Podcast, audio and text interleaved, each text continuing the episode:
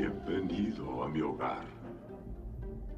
Entre por su voluntad y deje algo de la felicidad que posee. El jurado del diablo. Sean bienvenidos a un nuevo episodio del Jurado del Diablo. En esta ocasión toca el turno en el estrado al personaje cuyos crueles y sanguinarios actos servirían como principal inspiración para que Bram Stoker diera vida en 1897 a la figura del infame Conde Drácula. Yo soy Jonas Eves y damos inicio. Nace en la región de Transilvania, en Rumania, entre 1428 y 1431, el príncipe Vlad III de Valaquia, quien años más tarde sería reconocido por la historia como Vlad el Empalador o Vlad Draculia, hijo de Vladislav II o Vlad Dracul, voivoda del Principado de Valaquia. El término voivoda corresponde al gobernador de una provincia, aunque en origen se refería al comandante principal de una fuerza militar. Con respecto del nombre de su madre, no se tiene una confirmación histórica precisa. Se menciona a una mujer noble de origen moldavo de nombre Eupraxia, pero no hay mayor información en torno a esta, solo que correspondió al segundo matrimonio de su padre. Vlad Tepes era el segundo de cuatro hermanos. Mircea II era el mayor, seguido por el propio empalador. Tras él, Vlad Kalugarul y finalmente Radu el Hermoso. Todos en determinado momento ocuparon el cargo de voivoda. Con respecto del origen del calificativo Draculia o hijo del dragón, se encuentra que el mismo proviene de una confusión histórica causada cuando su padre, Vladislav II, en 1431, se hiciera parte de la Orden del Dragón, jurando lealtad al entonces rey Segismundo de Luxemburgo, más tarde emperador del Sacro Imperio Romano Germánico. Esta se trataba de una orden de origen militar, como los templarios o la Santa Liga, mencionada en el episodio de César Borgia, por establecer un punto de comparación. La Orden del Dragón había sido conformada por el propio Segismundo en 1408 con la finalidad de enfrentar la amenaza que representaban los turcos a su reinado. El haber jurado lealtad a esta orden fue planeado por Vladislav II con la intención de así poder garantizar aliados fuertes que apoyaran con la defensa de Valaquia contra los otomanos. Así pues, como Vladislav II pasaría a ser llamado Vlad Dracul o Vlad el Dragón por su traducción al español, y con ello su hijo adquirió el apelativo de Vlad Draculia, Vlad hijo del dragón. Pero al no existir la figura del dragón en Rumania, la palabra Dracul se trasladó al significado inmediato existente, que es diablo. Por ello, Vlad el diablo era su padre, mientras que él pasó a ser Vlad el hijo del diablo. Una serie de eventos dio lugar a que en 1442 Vladislav Dracul rompiera su juramento ante la Orden del Dragón y se viera obligado a buscar alianza con los otomanos, para lo cual ofreció a su segundo hijo Vlad y al menor Radul Hermoso como rehenes al Imperio Otomano, con el fin de asegurar su lealtad a este, entre otras cosas como pagarles también un tributo anual además de enviarles eh, jóvenes balacos anualmente para que fueran entrenados en los ejércitos del sultán turco. Sin embargo, eh, los mismos acontecimientos que llevaron al dragón a romper su juramento desencadenaron su propia muerte y la de su hijo primogénito Mircea II. Todo comenzó en el mismo 1442, cuando el recién ascendido rey de Hungría, Ladislao III, terminó con la paz que se había mantenido con el Imperio Otomano forzando a Vladislav Dracul a cumplir su juramento a la Orden del Dragón.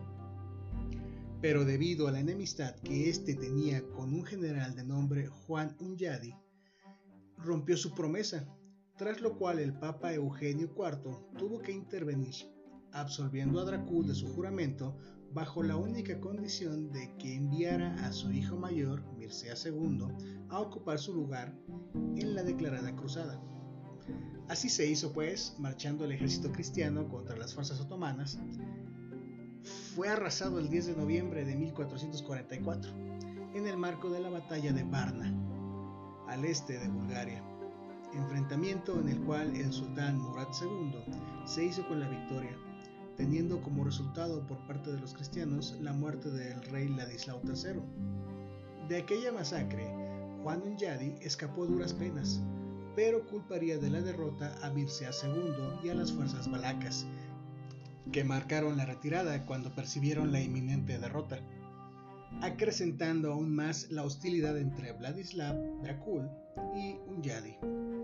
En 1447, Juan Unyadi invadió Valaquia con un ejército húngaro, aprovechando la inestabilidad de la alianza entre Vlad Dracul y los turcos. Debido a que Mircea II no compartía la política de alianza con el Imperio Otomano que Vladislav, dirigiendo a los ejércitos balacos en una incursión contra los turcos sin el consentimiento de su padre, reconquistando una fortaleza de nombre Kiurgiu en 1445. Tras lo cual, su padre se vio obligado a devolver la fortaleza para conservar el apoyo de sus aliados, así como mantener a sus dos hijos cautivos seguros.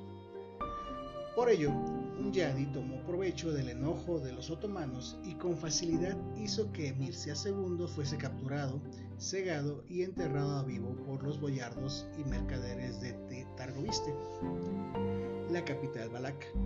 Por su parte, Vlad Dracul fue asesinado cuando trataba de huir y llegar a territorio turco. Unyadi colocó en el trono a Vladislao II, primo en segundo grado de Dracul.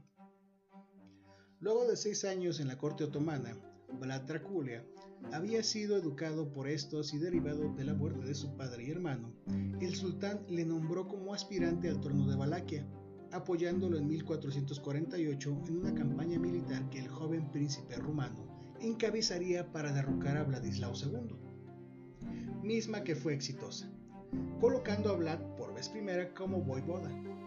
Sin embargo, no duraría mucho tiempo ostentando dicho cargo, pues Vladislao volvió con un nuevo ejército haciendo retroceder a Vlad, quien buscaría nuevamente apoyo con el sultán, mas no lo consiguió.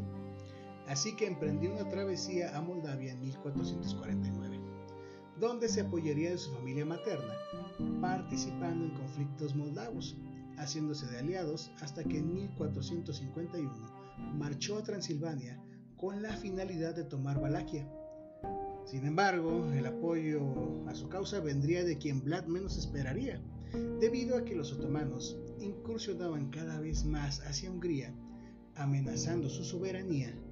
Juan Unyadi, el mismo que destituyó a su padre y a su hermano, negó su apoyo a Vladislao II, el príncipe impuesto por este mismo, debido a que este último, al ver su reino amenazado por los otomanos, había determinado unirse a ellos contra Hungría. Por lo que en un giro inesperado, Juan Unyadi ofreció su apoyo a Vlad para retomar el Principado de Valaquia y derrocar de una vez por todas a Vladislao II, quien murió en 1456 a manos de Vlad Draculia. Esta vez su mandato duraría más que la última vez. Uno de los primeros actos de este en el poder fue depurar los nobles balacos, llamados boyardos, que habían propiciado la muerte de su padre y hermano.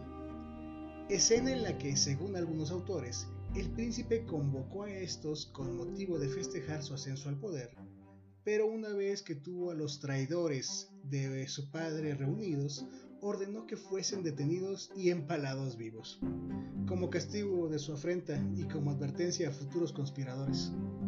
Con ello, iniciaría el reinado de terror y su calificativo como el empalador nacería. Vlad envió su primera carta existente como príncipe de Valaquia a los burgueses de Varsov el 10 de septiembre. Prometió protegerlos en caso de una invasión otomana a Transilvania pero también buscó su ayuda si estos ocupaban Valaquia.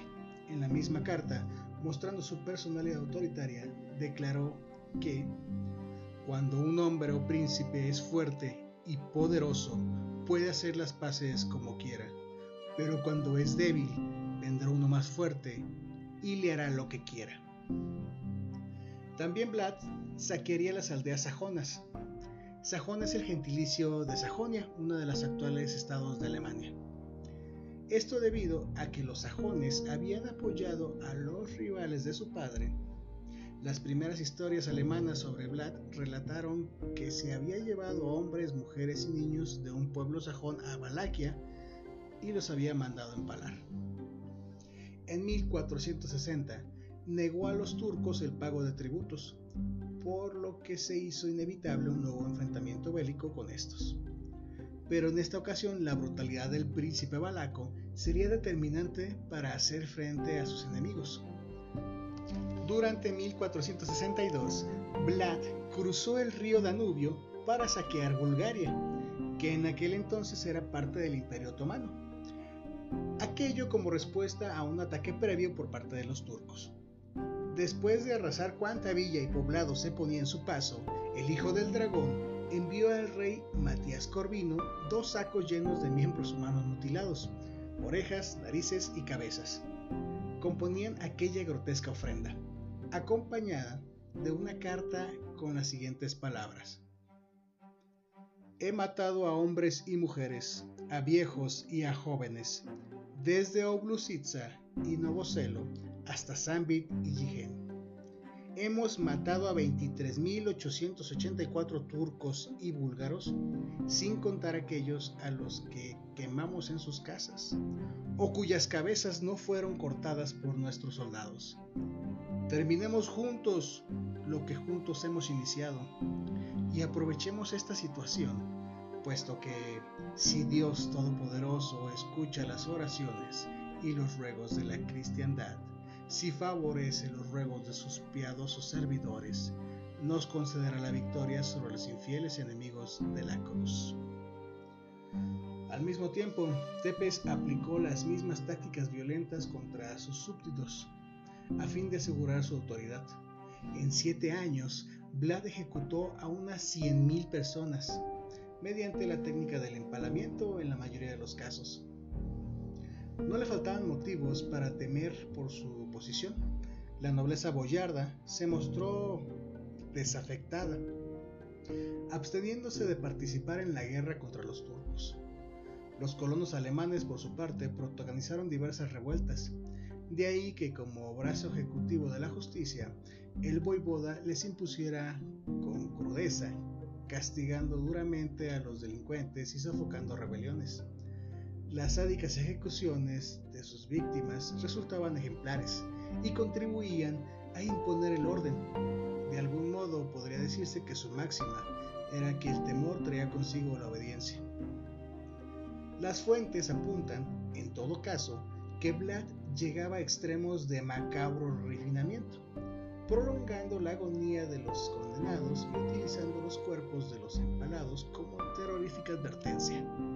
El ejemplo más conocido de su ensañamiento lo constituye el conocido Bosque de los Empalados, lugar en el que se dice que Tepes hizo talar todos los árboles para empalar a más de 20.000 prisioneros. Después de haberse enterado de esta invasión, Mehmet II reunió un ejército de más de 150.000 hombres, del que se decía que era el segundo en tamaño solo en comparación con el que conquistó Constantinopla en 1453, de acuerdo con el cronista griego Laónico Calcocóndilas. Además, el tamaño del ejército sugiere que el sultán quería ocupar Valaquia. Según varios historiadores, sin embargo, Mehmet II había otorgado Valaquia al hermano de Vlad, Radu, antes de la invasión lo cual supone que el propósito principal del sultán era solo cambiar al gobernante. En mayo, la flota otomana desembarcó en Braila, el único puerto de Valaquia en el Danubio.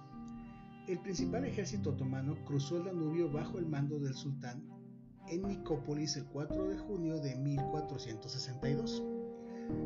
Superado en número por el enemigo, Vlad adoptó una política de tierra quemada y se retiró hacia Targoviste. Durante la noche del 16 al 17 de junio, Vlad irrumpió en el campamento otomano en un intento de capturar o matar al sultán.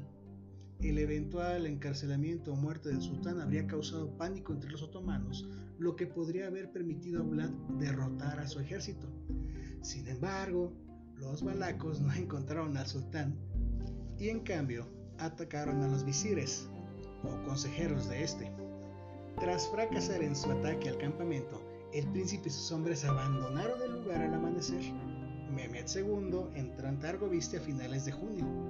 La ciudad había quedado desierta, pero los otomanos se horrorizaron al descubrir el bosque de los empalados, donde miles de estacas con los cadáveres de las personas ejecutadas se citan de la siguiente manera según la descripción del propio Calco Cóndilas. El ejército del sultán entró en el área de los empalamientos, que tenía 17 estadios de largo y 7 estadios de ancho. Había grandes estacas allí en las que, como se decía, unos 20.000 hombres, mujeres y niños habían sido ensartados. Todo un espectáculo para los turcos y el mismo sultán. El sultán fue sorprendido por el asombro y dijo que no era posible privar a su país de un hombre que había hecho grandes obras, que tenía una comprensión tan diabólica de cómo gobernar su reino y su pueblo. Y dijo que un hombre que había hecho tales cosas valía mucho. El resto de los turcos se quedaron atónitos cuando vieron a la multitud de hombres en las estacas. Había bebés también pegados a sus madres en las mismas, y los pájaros habían hecho sus nidos en sus entrañas. Matías Corvino llegó a Transilvania en noviembre de 1462. Las negociaciones entre Corvino y Vlad duraron semanas, pero el rey no quería librar una guerra contra el Imperio Otomano, así que, por orden del rey, su comandante mercenario checo, Juan Giscra de Brandis, capturó a Vlad cerca de Rúcar en Valaquia. Vlad fue encarcelado por primera vez en la ciudad de Belgrado. Según calcó Cóndilas, en poco tiempo fue llevado a Visegrado, donde estuvo recluido durante 14 años. No se han conservado documentos referentes sobre su vida entre 1462 y 1475. Pero se sabe que en este año Esteban III de Moldavia mandó embajadores a la corte de Matías Corvino pidiéndole que enviase a Vlad a Valaquia para combatir contra Basarab la Iota, que se había sometido a los otomanos. Esteban III quería asegurar el principado para un gobernante que había sido enemigo del imperio otomano. Según las historias eslavas sobre Vlad, fue liberado solo después de convertirse al catolicismo. Matías Corvino reconoció a Vlad como príncipe legítimo de Valaquia, pero no le proporcionó asistencia militar para recuperar su principado. Mehmed II invadió Moldavia y derrotó a Esteban III en la batalla de Balea Alba el 26 de julio de 1476. Es aquí donde entra la figura del noble húngaro Esteban Báthory y junto con Vlad, ambos entraron a Moldavia obligando al sultán a levantar el asedio de la fortaleza de Targunet a fines de agosto, según una carta de Matías Corvino, el cual ordenó a los sajones de Transilvania apoyar la invasión planificada de Báthory y de Valaquia el 6 de septiembre de 1476. Y también les informó que Esteban III también invadiría Valaquia. Ojo con el apellido Báthory pues fue una poderosa duquesa de esta estirpe quien diera también forma al personaje del vampiro de Bram Stoker. Vlad permaneció en Brasov y confirmó los privilegios comerciales de los burgueses locales en Valaquia el 7 de octubre de 1476. Las fuerzas de Batorit capturaron Targoviste el 8 de noviembre. Esteban III y Vlad confirmaron ceremoniosamente su alianza y ocuparon Bucarest, obligando a Basarab la Iota a buscar refugio en el Imperio Otomano el 16 de noviembre. Vlad fue coronado 10 días después, el 26 de noviembre. Sin embargo, Basarab la Iota regresó a Valaquia con el apoyo otomano y el mítico voivoda Vlad Draculia murió combatiendo entre fines de diciembre de 1476 y principios de enero de 1477 en una carta escrita el 10 de enero de este año, Esteban III de Moldavia relató que la guardia moldava del príncipe también había sido masacrada. Según Leonardo Pota, embajador milanés, los otomanos cortaron el cadáver del hijo del dragón en pedazos, enviando como trofeo su cabeza a Mehmet II. Las historias sobre los actos brutales de Vlad comenzaron a circular durante su vida.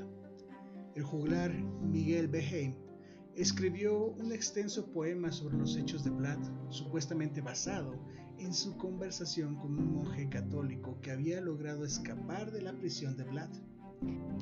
El poema, llamado La historia de un loco sanguinario llamado Drácula de Valaquia, por su traducción al español, según el cual Vlad hizo empalar a dos monjes para ayudarlos a ir al cielo, y también ordenó el empalamiento de su burro, porque comenzó a rebuznar después de la muerte de sus amos. El bardo también acusó a Vlad de duplicidad, afirmando que él había prometido apoyo tanto a Matías Corvino como a Mehmet II, pero que no cumplió la promesa. En 1475, Gabriele Rangoni, obispo de Eger y un antiguo legado papal, entendió que Vlad había sido encarcelado por su crueldad. Rangoni también registró el rumor de que mientras estaba en prisión, Vlad atrapó ratas para cortarlas en pedazos y pegarlas en pequeños pedazos de madera, porque no pudo olvidar su maldad. Según el extracto de un pasaje de Antonio Bonfini en su historia panónica, los mensajeros turcos vinieron a Vlad para presentar sus respetos, pero se negaron a quitarse los turbantes, de acuerdo con su antigua costumbre, por lo cual fortaleció sus costumbres clavándoles tres turbantes en la cabeza para que no pudieran quitárselos. Las historias sobre sus incursiones de saqueo en Transilvania se basaron claramente en un relato de testigos oculares, porque contienen detalles precisos, incluidas las listas de las iglesias destruidas por Vlad y las fechas de las incursiones. Lo describen como un psicópata de mente, un sádico, un asesino horrible, un masoquista, peor que Calígula y Nerón. No obstante, las historias que enfatizan su crueldad deben tratarse con precaución, porque sus actos brutales probablemente fueron exagerados o incluso inventados por los sajones. La invención de la imprenta contribuyó a la popularidad de las historias sobre él, convirtiéndola en uno de los primeros bestsellers en Europa.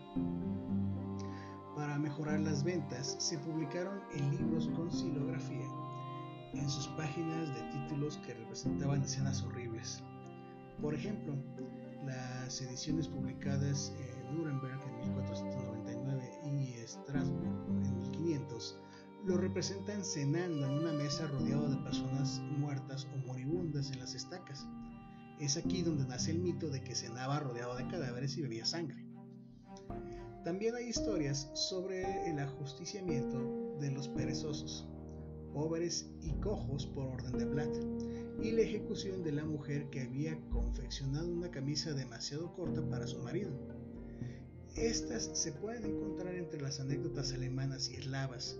Los campesinos que contaban las historias sabían que su soberano estaba relacionado con los frecuentes empalamientos durante su reinado, pero además mencionaron que solamente esos actos, considerados crueles, podían garantizar el orden público en Valaquia. A pesar de las crónicas alemanas, eslavas y otomanas sobre Vlad el Empalador, las fuentes históricas rumanas anteriores al siglo XIX apenas lo mencionan. La escasez de fuentes documentales eran compensadas por una rica tradición folclórica que lo retrataba como un líder justo y fuerte que restableció el orden en su país y defendió su independencia del Imperio Otomano. Desde el siglo XIX, ha sido considerado por poetas y pintores romanos como un gobernante cuya tiranía se justificaba por la crueldad de los tiempos y de la lucha contra los turcos y los nobles boyardos. Ion Budai escribió un poema épico basado en su figura, Tiganiada, publicado póstumamente en 1875, casi un siglo después de su composición. En el mismo, Vlad aparece como un héroe que combate a los boyardos, los otomanos y los istrigoi, vampiros, al frente de un ejército de ángeles y gitanos. A mediados del siglo XIX, el poeta Dimitri Bolintinenau glorificó sus triunfos en su obra Combates de los Romanos. Las acciones salvajes de Vlad el Empalador eran consideradas como necesarias para prevenir el despotismo de la nobleza local. El gran poeta romano Miai Eminescu, en su balada La Tercera Epístola, se refiere a los valerosos príncipes balacos, entre los cuales incluye a este gobernante, el poeta en su obra insta a Vlad a regresar de la tumba y aniquilar a los enemigos de la nación rumana. Cito un extracto del mismo. ¿Por qué no vienes, empalador, mi señor, para coger estos vagabundos y dividirlos en dos montones de locos y de ladrones, en dos grandes jaulas meterlos con la fuerza, prender fuego a la cárcel y el manicomio? En 1976, el quinto centenario de su muerte y el Partido Comunista Rumano lo reafirmó como un héroe y un hombre de Estado cuya crueldad estaba justificada por fines políticos. Las historias sobre Vlad lo convirtieron en el gobernante medieval más conocido de las tierras romanas en Europa. Sin embargo, Drácula de Bram Stoker, que fue publicado en 1897, fue el primer libro en hacer una conexión entre Drácula y el vampirismo. Stoker atrajo su atención hacia los vampiros chupadores de sangre del folclore rumano por el artículo de Emily Gerard sobre las supersticiones transilvanas, publicado en 1885. Su conocimiento limitado sobre la historia medieval de Valaquia vino del libro de William Wilkinson titulado Relato de los Principados de Valaquia y Moldavia con observaciones políticas relativas a ellos, publicado en 1820. Según Elizabeth Miller, Stoker no sabía mucho, aparentemente, sobre Vlad el Empalador. Ciertamente no es suficiente para que digamos que fue la inspiración para el conde Drácula por ejemplo, Stoker escribió que Drácula había sido de origen sículo solo porque conocía tanto las campañas destructivas de Atila el Uno como el supuesto origen uno de los sículos, tal y como escucharán a continuación en un fragmento del audio de la película Drácula de 1992, dirigida por Francis Ford Coppola, en el que se hace mención, por parte del conde, de ser descendiente de Atila el Uno. ¿Un ancestro? Hay cierto parecido. La Orden del Drácul. Ah, del Dragón. Una antigua sociedad que mis antepasados formaron para defender a la iglesia en contra de los enemigos de Cristo. Esa relación no fue muy, digamos, exitosa. Ah, sí. Ya veo que no le importa. Los Dráculos estamos muy orgullosos. ¿Qué demonio bruja fue tan grande como Atila cuya sangre fluye en estas velas?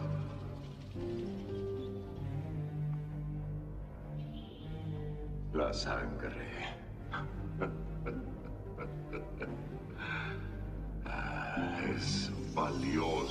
En esta época.